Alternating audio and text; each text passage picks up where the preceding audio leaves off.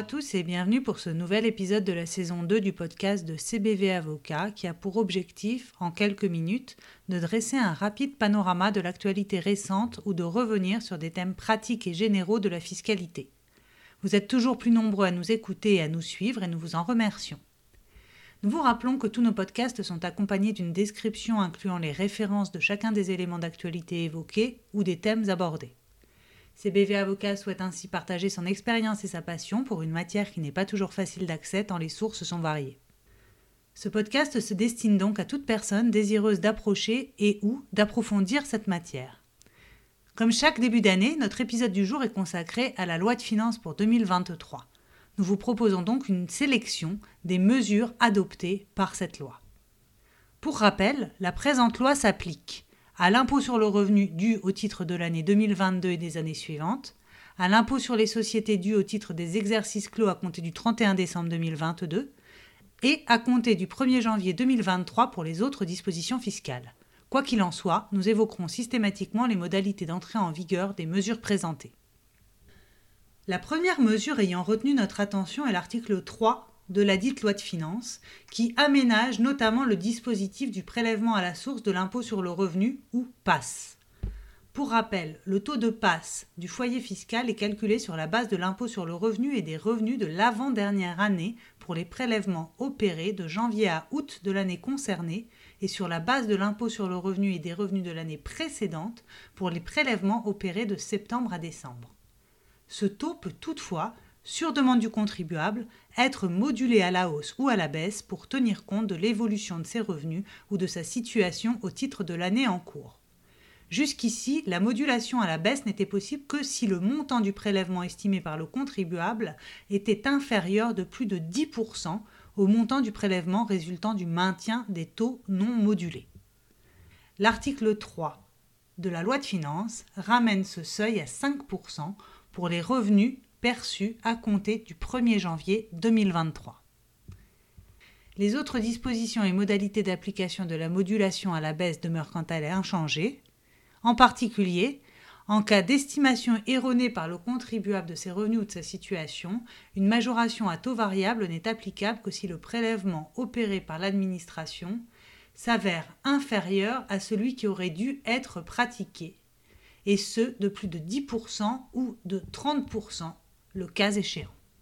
La deuxième mesure ayant retenu notre attention est l'article 18 de la loi de finances pour 2023 qui impose aux contribuables souhaitant bénéficier d'un crédit d'impôt pour emploi d'un salarié à domicile de préciser dans leur déclaration d'impôt sur le revenu les services au titre desquels ils ont versé les sommes ouvrant droit à crédit d'impôt. Bien que cette nouvelle obligation déclarative puisse permettre à l'administration fiscale de contrôler l'application des plafonds spécifiques, elle pourrait néanmoins engendrer des difficultés d'application pratique. Il existe en effet de nombreuses catégories de services et les déclarations effectuées auprès de l'URSSAF par le biais du service CESU ne permettent pas forcément aux contribuables d'identifier la bonne catégorie à déclarer. Quoi qu'il en soit, la présente mesure entre en vigueur à compter de l'imposition des revenus de l'année 2022, à déclarer en 2023.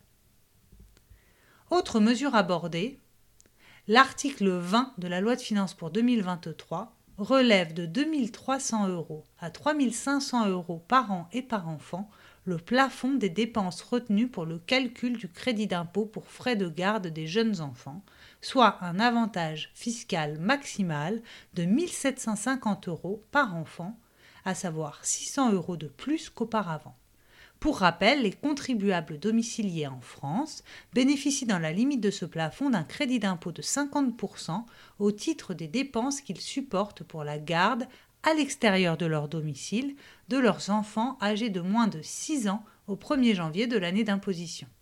Cette majoration du plafond s'applique à compter de l'imposition des revenus 2022, autrement dit aux dépenses engagées à compter du 1er janvier 2022. Évoquons maintenant l'article 23 de la loi de finances pour 2023 qui clarifie la situation des entrepreneurs individuels ayant opté pour l'assimilation à une entreprise unipersonnelle à responsabilité limitée ou EURL en ce qui concerne les droits de mutation applicables en cas de cession de leur entreprise. Là où auparavant nous pouvions hésiter avec le régime applicable aux fonds de commerce, il est désormais établi que ces cessions sont assimilées à des cessions de droits sociaux. Cette assimilation emporte donc des conséquences spécifiques aussi bien en matière d'assiette imposable que de taux applicable et concerne les cessions d'entreprises individuelles ou EIRL réalisées à compter du 1er janvier 2023. Évoquons maintenant l'article 25 de la loi finances pour 2023. Celui-ci assouplit les conditions d'octroi de l'agrément qui permet, lors d'une opération d'apport-attribution, de bénéficier d'un régime de neutralité fiscale pour l'attribution gratuite aux associés de la société apporteuse des titres reçus en rémunération de l'apport.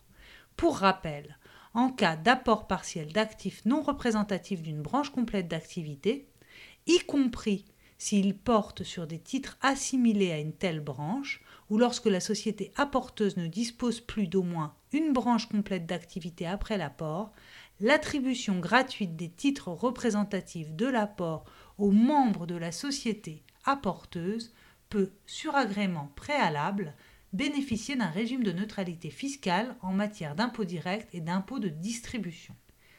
Le cas échéant, l'agrément est accordé à la société apporteuse lorsque l'opération d'apport répond aux conditions fixées pour l'application du régime de faveur en matière d'IS, l'opération d'attribution est justifiée par un motif économique ainsi que par un engagement de conservation des titres de la société apporteuse par ses associés pendant trois ans à compter de la réalisation de l'apport. Seuls sont visés par cette obligation de conservation les associés détenant à la date d'approbation de l'apport au moins 5% des droits de vote de la société apporteuse ou qui exercent ou y ont exercé dans les six mois précédant cette date, directement ou indirectement, des fonctions de direction, d'administration ou de surveillance et détiennent au moins 0,1% des droits de vote. Or, le législateur fiscal a souhaité assouplir l'obligation liée à cet engagement de conservation lorsque les conditions cumulatives suivantes sont remplies. Petit 1. Les actions de la société apporteuse sont admises aux négociations sur un marché réglementé français ou européen. En d'autres termes, il s'agit d'actions cotées en bourse. Petit 2. La société apporteuse n'est pas contrôlée par un actionnaire ou par un groupe d'actionnaires agissant de concert. Petit 3 l'actionnaire détenant au moins 5% des droits de vote de la porteuse n'exerce pas une influence dite notable sur la gestion de cette dernière. En principe, cette mesure d'assouplissement devrait concerner les demandes d'agrément déposées à compter du 1er janvier 2023. Passons maintenant à une autre mesure prévue à l'article 28 de la loi de finances pour 2023 et dont le dispositif n'est pas codifié. Cet article permet sous certaines conditions, de multiplier par 5 le tarif de la taxe sur les plus-values immobilières élevées dans les zones de Corse soumises à surspéculation immobilière pour reprendre les termes du législateur. La majoration de cette taxe peut être instaurée par le gouvernement au terme du processus suivant. D'abord, le président de l'Office foncier de la Corse doit établir une proposition de zonage définissant les zones soumises à surspéculation immobilière sous forme d'un rapport remis à l'Assemblée de Corse. Puis, l'Assemblée de Corse adopte un zonage définitif après consultation des communes concernées et du préfet qu'elle transmet au gouvernement. Une information est également adressée au président de l'Assemblée nationale et du Sénat.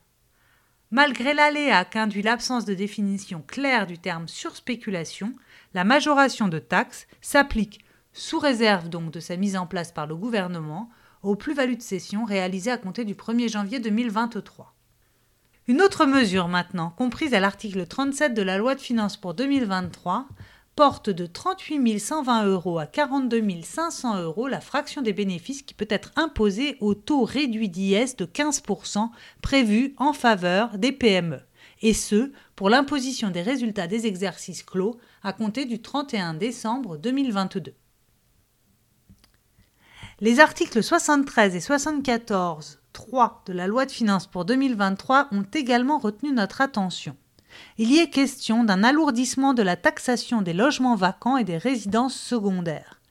ces articles prévoient une extension de la définition des zones dites tendues, renforçant ainsi la taxation tant des logements vacants que des résidences secondaires. Elles relèvent en outre substantiellement le taux de la taxe annuelle sur les logements vacants. Dans les zones qui ne sont pas considérées comme tendues, les communes peuvent, bien que ces logements ne soient pas meublés, décider d'assujettir les logements vacants à la taxe d'habitation sur les résidences secondaires et autres locaux meublés non affectés à l'habitation principale. Passons maintenant à l'article 85 de la loi de finances pour 2023. Celui-ci abroge les dispositions du CGI qui permettaient à l'administration d'exercer le privilège du trésor auprès du nouveau propriétaire d'un immeuble afin de recouvrer la taxe foncière due par l'ancien détenteur.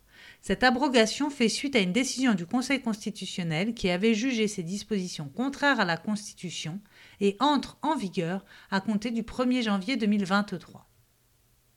Passons maintenant à un aménagement des dispositions relatives à la procédure d'examen contradictoire de la situation fiscale personnelle ou ESFP. L'article 89 de la loi de finances pour 2023 prévoit que dans le cadre de cette procédure de contrôle fiscal, l'administration pourra désormais demander directement aux établissements financiers, dès l'engagement de l'ESFP, les relevés de compte dont elle a connaissance, là où auparavant elle devait d'abord attendre une carence de la part du contribuable vérifié. Le cas échéant, l'avis de vérification devra mentionner la liste des comptes connus de l'administration pour lesquels les relevés sont directement demandés aux établissements financiers. Ces dispositions s'appliquent aux ESFP engagés à compter du 1er janvier 2023. Pour finir, abordons un alignement rédactionnel de certaines dispositions du CGI prévues par l'article 90 de la loi de finances pour 2023. Pour rappel, il existe en France une obligation de déclarer les contrats de capitalisation ou les placements de même nature, notamment les contrats d'assurance vie, souscrits auprès d'organismes établis hors de France. Corrélativement, l'administration fiscale dispose de la faculté, en cas de non-respect de cette obligation déclarative, de demander aux contribuables des informations ou des justifications sur les avoirs figurant sur les contrats d'assurance vie souscrits à l'étranger et, en cas de défaut de réponse ou de réponse insuffisante, de taxer d'office ces avoirs au taux de 60%. Néanmoins, ces procédures de demande d'information, de justification et de taxation d'office s'appliquaient jusqu'à présent du fait de la rédaction des textes au seul contrat d'assurance vie. Désormais, avec l'alignement rédactionnel prévu à l'article 90 précité, les procédures diligentées à compter du 1er janvier 2023 seront applicables à l'ensemble des contrats de capitalisation et des placements de même nature, et donc non plus au seul contrat d'assurance vie. Voilà ce qui conclut notre revue d'une sélection des dispositions de la loi de finances pour 2023. Celle-ci n'est pas exhaustive, nous n'avons retenu que les mesures essentielles. En espérant que cet épisode d'actualité vous ait été profitable, nous vous donnons rendez-vous au prochain épisode. A très bientôt donc et très bonne année 2023.